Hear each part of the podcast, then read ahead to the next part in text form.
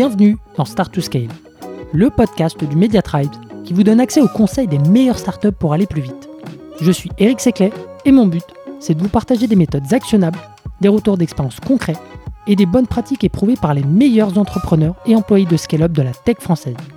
Mais juste avant de vous laisser avec votre mentor du jour, pensez à vous abonner et à laisser une note plus un avis sur Apple Podcast. C'est la plus belle des récompenses pour toutes les heures de travail effectuées chaque semaine. Allez, bonne écoute Allez, c'est parti, nouvel épisode avec Vincent, Head of Sales chez Partout. Bienvenue Vincent. Salut Eric. Euh, ravi de t'avoir pour encore un nouvel épisode. Hein, on en a fait pas mal. Euh, quatrième. quatrième, ouais. Bon, je sais pas comment ils seront distillés dans le temps, mais mais c'est à voir. Euh, là, on va parler de closing et notamment de closing en vente grand compte parce que c'est un peu particulier. Donc toi, t'as, enfin, tu, as préparé cet épisode comme tes interventions ici et là sur euh, sur euh, Medic et compagnie. Et, donc pour toi, la vente grand compte, juste pour recadrer un petit peu le, le, sujet, tu parles pas forcément de closing en vente grand compte. Hein. Pour toi, c'est pas forcément une notion qui devrait exister, c'est ça? Oui, c'est à peu près ça. Alors évidemment, il y a y a une phase dans le dans la vente grand compte d'accélération. Donc une vente grand compte, en gros, c'est une, on appelle ça vente grand compte, vente complexe. Euh, c'est des ventes qui sont euh, plutôt euh, longues, donc entre 2 et 18 mois par exemple, avec de multiples interlocuteurs. Mmh. et donc l'idée que je me fais du closing en vente grand compte, c'est que justement il n'y a pas de vraiment de moment de closing. Tu me demandais tout à l'heure, est-ce qu'il y avait une phrase type euh, donc évidemment, il peut y avoir des phrases du type qu'est-ce qui ferait qu'on ne travaillerait pas ensemble, etc., mais qui sont assez commerciales et je pense que euh, ce que les prospects euh, souhaitent sur ces ventes-là, c'est plutôt d'avoir des euh, une vente consultative et donc moins sentir cette fibre commerciale, mm. mais plus plus dans le naturel. Donc c'est pas vraiment de, de phrase type de closing. Mm. Et surtout, je pense que le closing, il se fait plutôt tout au long. C'est tout le travail de la, c'est tout le travail du cycle de vente, tout le process qui va mener au closing. Si tu veux, quand quand tu as un, un no-go de la part du prospect, c'est pas c'est pas quelque chose qui a manqué pendant le closing. Mm. C'est quelque chose mm. qui a manqué au début euh, ou au milieu de ton cycle de vente. Donc le mm. closing, il se fait plutôt tout le long du cycle de vente plus qu'à la fin. Ok, donc ça c'est un peu la, la, philosophie à avoir euh, en tête, je dirais. Euh, ouais, en fait, si tu veux, la, la pardon. Ouais, vas-y, vas-y. Euh, la, la, signature, elle, elle, elle doit venir naturellement. Elle doit venir comme la suite logique de l'ensemble des échanges qui, qui ont eu lieu. Et évidemment qu'on allait travailler ensemble. La question était de savoir comment.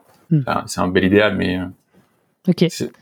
Mais c'est pas c'est pas une carte sortie du chapeau euh, dans les dernières 24 heures qui fait la diff. Alors ça peut peut-être accélérer, on va dire, mais euh, j'imagine voilà, c'est pas. Il y, en a, mais, euh, mais c'est plutôt mais c'est la philosophie. Ok, super. bon, à défaut d'avoir des phrases de closing type, tu as quelques conseils à nous partager justement sur le, le closing? Je te laisse je te laisse commencer. En fait, c'est euh, ce qui est important, euh, je trouve, en vente grand compte, c'est euh, la connaissance, c'est le, le, savoir, et c'est notamment pour ça que, que chez Partout on utilise la, la, méthode médic, qui te permet de qualifier ton opportunité et donc de d'avoir de maximiser ton niveau de connaissance sur ton positionnement sur cette opportunité, sur la santé de cette opportunité. Et, euh, et, une des techniques que j'aime beaucoup, c'est de lancer un peu des, des appâts et de voir comment ils prennent. Donc euh, les appâts, j'en ai euh, j'en ai trois quatre en tête. c'est de proposer à un moment donné dans le cycle de vente de faire. Tu peux déjà proposer par exemple un workshop. Un, workshop, c'est un peu une discussion parallèle. une discussion parallèle avec une dizaine de personnes sur une thématique précise, comme par exemple nous comment aider un réseau de points de vente à répondre à ses avis. Hmm. Et, euh, et donc on, on, avait créé un concept aussi euh, chez Partout de euh, side discussion, de, de, de, thread, un peu comme sur Slack, hmm. où tu peux créer des, des, des, threads. Et ben ce qu'on cherche à faire en vente grand compte, c'est tu vas avoir des rencontres, tu vas rencontrer des premiers interlocuteurs. Et le but, c'est que pendant ton rendez-vous où il va y avoir trois quatre personnes, que tu fasses bien attention et que tu et que tu t'adresses à chacune de ces trois quatre personnes pour pouvoir après créer des discussions parallèles. Hmm. Euh, et ces discussions parallèles vont faire que tu pourras, vas pouvoir remonter plus facilement au, euh, aux décisionnaires. Et euh, donc déjà, tu vois, de lancer un appât de, de, de, de, de thread, un appât pour créer une discussion parallèle, ça va te permettre de savoir si les personnes ont un premier, euh, ont un premier intérêt vers, vers ton produit. Hmm. Un autre appât que tu peux lancer, qui se rapproche plus de notre thématique du closing, c'est la relecture du contrat. De dire, bah là, je pense que vu le stade où on en est de nos discussions, ce que j'aime bien faire en général avec mes clients, ou ce que je fais en général avec mes clients, ça c'est ma phrase type. ce que je fais en général avec mes clients, c'est qu'à ce stade-là, euh, pour qu'on avance dans le projet correctement, euh, c'est qu'on va lancer la, la lecture du, des contrats. Donc, euh, je vais vous, je vous envoie mon contrat pour que vous l'envoyiez à votre légal pour qu'il puisse le lire. Et là, tu as un premier appât. Si jamais ils disent attendez, mais on n'en est pas du tout ici, on n'est pas du tout là, là, on est encore en train de de, de regarder les différents prestats. Et ben voilà, tu as lancé un appât, mmh. tu essaies de voir si tu avances vers le closing, si tu tends vers le closing, ou si jamais tu en es encore loin. Mmh. Euh, et donc, euh, un autre appât qui vient un petit peu plus tard, c'est de proposer un, une, une date d'onboarding. Donc là, le contrat a été relu, mais tu es encore en compétition, et ben tu proposes euh, une date d'onboarding. Et, et à nouveau, si le prospect il se sent bien engagé avec toi, et tu lui suggères une date d'onboarding en disant si jamais genre vous décidez de partir avec un autre prestat euh, et, finalement on travaille pas ensemble, il n'y a pas de problème, on annule la date d'onboarding, mais au moins comme ça on la verrouille et j'ai le customer success euh, qui travaille sur le marché automobile, euh, étant donné que vous êtes une marque automobile.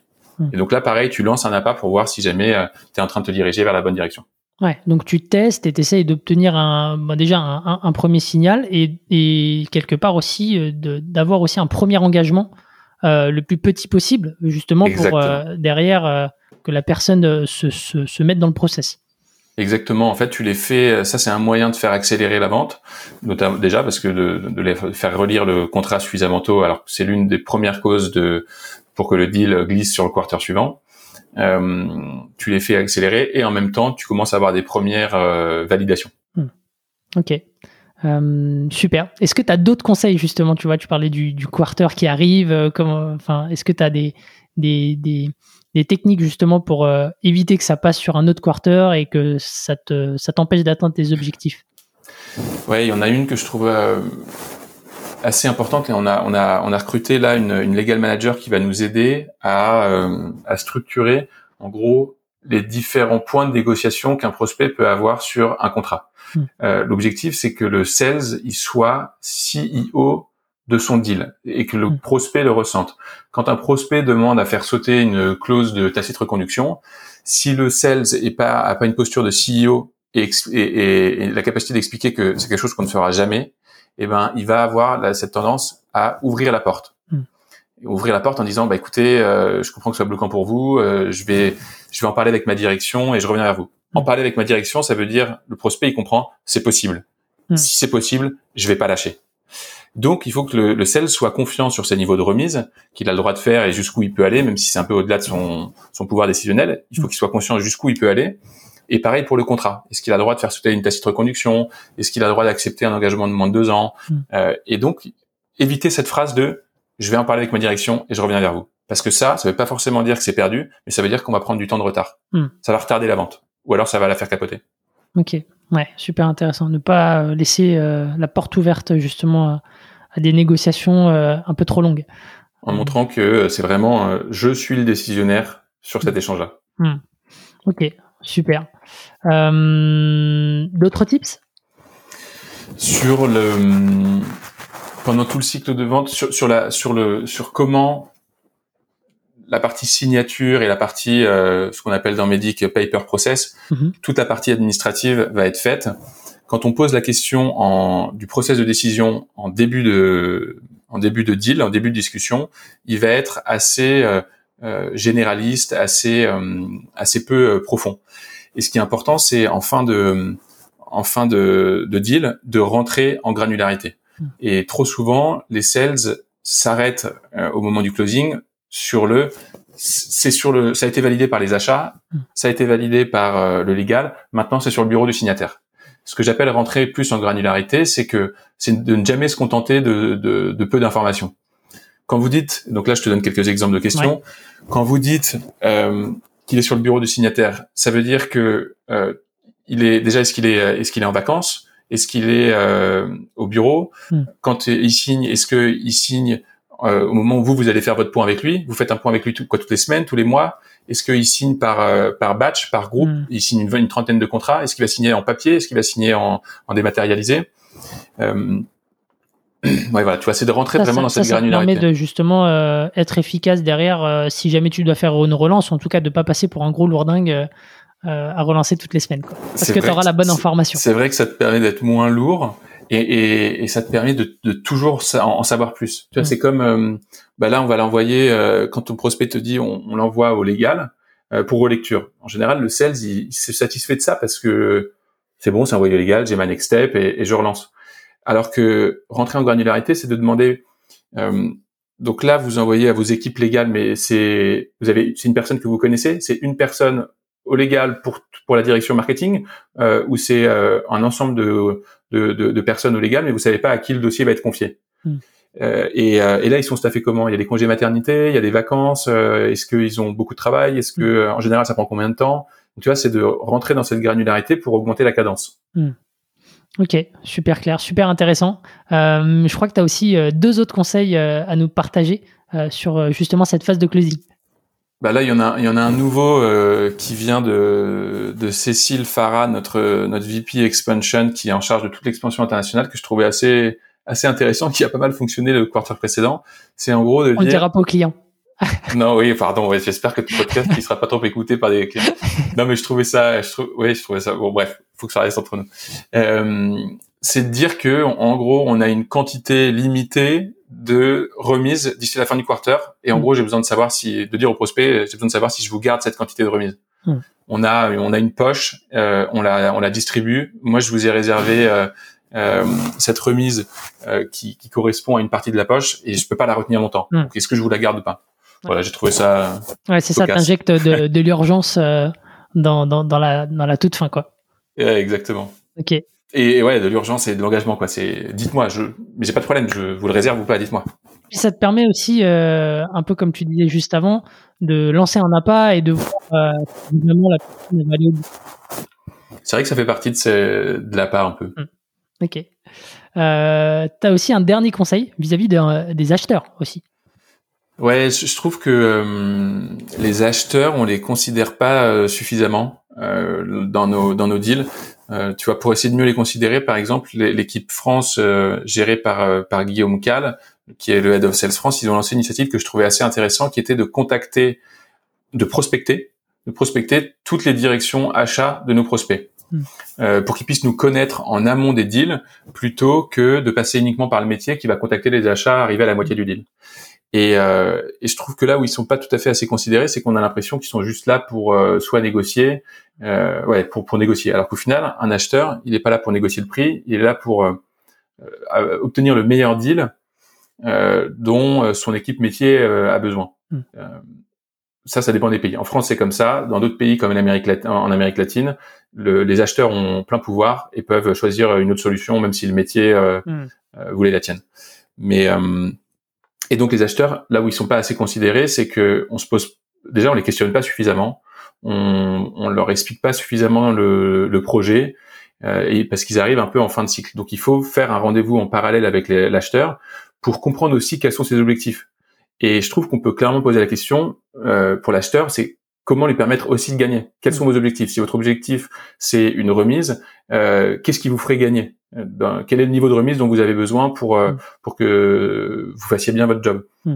euh, Mais il peut y avoir aussi les délais de paiement. Est-ce que pour vous les délais de paiement c'est quelque chose qui euh, qui va avoir un impact positif sur vos résultats? Donc voilà, c'est de, de, plus considérer aussi l'acheteur pour le mettre en position de réussite. Mm.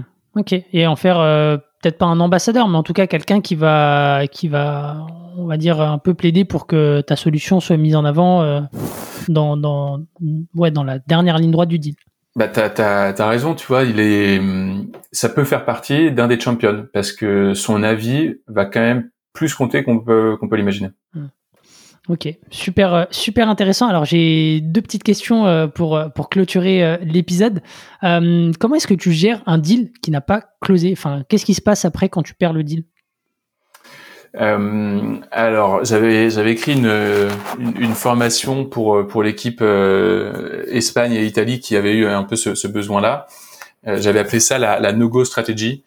L'idée, en gros, si tu veux, c'est que euh, à chaque fois, on travaille nos deals et nos next steps comme si le deal allait avancer. Alors que dans les faits, selon le taux de closing de, chaque boîte, euh, on a un taux de closing, je sais pas, entre 10 et 20%, ce qui veut dire qu'on perd euh, entre 80 et 90% de nos deals. Hmm. Donc, euh, ce que j'encourageais dans cette formation, c'était de travailler, de préparer une, une stratégie dans l'optique que le deal avance, mais aussi de préparer une stratégie dans l'optique où, là, quand je vais appeler mon prospect, il va me dire que c'est fini. Il va me hmm. dire qu'il a pris une solution. Et donc, les différentes étapes qu'on a mis en place pour euh, lorsque l'on perd un deal, c'est déjà de bien réagir parce que justement on a été, euh, euh, on a bien préparé. Mm.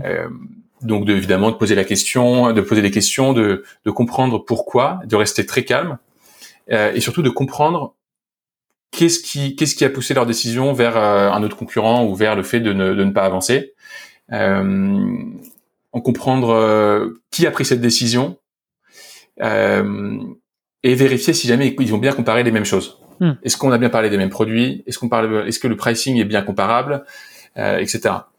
Et, euh, et évidemment, quand tu poses les questions, l'objectif premier c'est comprendre, tout en commençant à diriger pour influencer et surtout faire douter. Hmm. Et une fois que tu as commencé à faire douter, si jamais tu sens que le deal il est vraiment perdu définitivement, Là, ce qu'on aime bien faire, c'est euh, ce que j'appelle, euh, ce qu'on appelait en espagnol torpedo, c'est euh, torpiller le deal. Hmm. Et terrible accent à mon avis. et l'objectif, c'est de torpiller le deal. Et torpiller le deal, ça commence par expliquer que, franchement, le choix que vous avez fait de partir avec l'autre solution, vous allez voir, c'est une, une, bonne solution. Donc, être très bon perdant, c'est une très bonne solution. Je pense que vous allez être très satisfait. Ils font du bon boulot, les clients sont en général satisfaits. Et là, de torpiller le deal, c'est juste faire douter, douter sur deux trois points et les rendre plus euh, vigilants sur le contrat. Hmm. Donc d'expliquer par exemple, euh, euh, il y a juste donc voilà, ça va être une solution qui va vous où ils vont vraiment être excellents, les clients sont en général très satisfaits. Il y a juste vérifier juste un point sur le contrat qui en général peut poser problème chez leurs clients. voilà, cet aspect-là, cet aspect-là et cet aspect-là. Hmm. Et aussi ce que je vous conseille, c'est de ne pas vous engager sur euh, sur du pluriannuel, parce que d'expérience, leurs clients sur un an sont très satisfaits, mais sur trois ans, ils ont euh, comme euh, ils ont plus de risque de sortie, ils donnent moins entière satisfaction. Donc restez bien sur une seule année. Hmm. Ok, ok, c'est non mais c'est intéressant effectivement de euh, tu vois, ouais, cette approche euh, bon perdant pour, euh, et, mais quand même d'instiguer le doute parce que si il part pas en pluriannuel, toi potentiellement dans un an tu pourrais enclencher les discussions et, le relancer sur le sujet. Ouais, parce que tu vois, au final, une année, c'est, hyper court. tu perds le deal, ils vont mettre trois mois à implémenter la solution, trois, trois, trois, quatre mois de plus où ils pourraient potentiellement être insatisfaits, et après, bah, trois, quatre mois pour en changer. Hmm. Ok. Ok, ok. Euh, est-ce qu'il y a des choses à ne pas faire en phase de closing selon toi? Des choses que tu as pu voir euh, par le passé, euh, voilà, qu'il faut éviter? Il n'y a rien qui me vient en tête comme ça. je pense que c'est un peu ce que je te disais tout à l'heure, éviter les, les, phrases de closing trop trop banales éviter de, de, de, de, bypasser son, son interlocuteur principal. Euh, en fait, je, suis partagé sur cet aspect-là parce que autant euh, il vaut mieux éviter de bypasser son interlocuteur principal pour euh, contacter directement le, le, signataire, autant quand le deal est, vraiment bloqué, au bout de quelques semaines, je trouve que tu peux clairement contacter le signataire hmm. tout en prévenant en parallèle, ça c'est un point que je trouve hyper important. Si jamais tu bypasses ton interlocuteur, tu le préviens que tu le bypasses, hmm. euh, en lui expliquant voilà j'ai plus de nouvelles, euh, je j'arrivais pas à savoir si vous étiez encore sur le projet, euh, peut-être en congé parce que voilà on a discuté pendant plusieurs mois. Là euh, on était sur le point de finaliser le contrat et j'ai pas de nouvelles. Du coup je me suis permis de contacter votre euh, votre responsable avec qui on avait déjà échangé une fois hmm. et, ça peut déclencher. J'avais eu ça avec un, un, prospect, il était ultra ultra énervé que je contacte euh, la CEO. Euh, mais bon, euh, deux semaines après, c'était signé. Donc, mm. faut pas hésiter non plus à frustrer son interlocuteur principal, si et seulement si il est prévenu. Ok. Bon, super retour d'expérience. Merci beaucoup Vincent pour tous ces conseils. Et moi, je vous dis à la semaine prochaine pour un nouvel épisode. Salut Eric, à bientôt. Salut.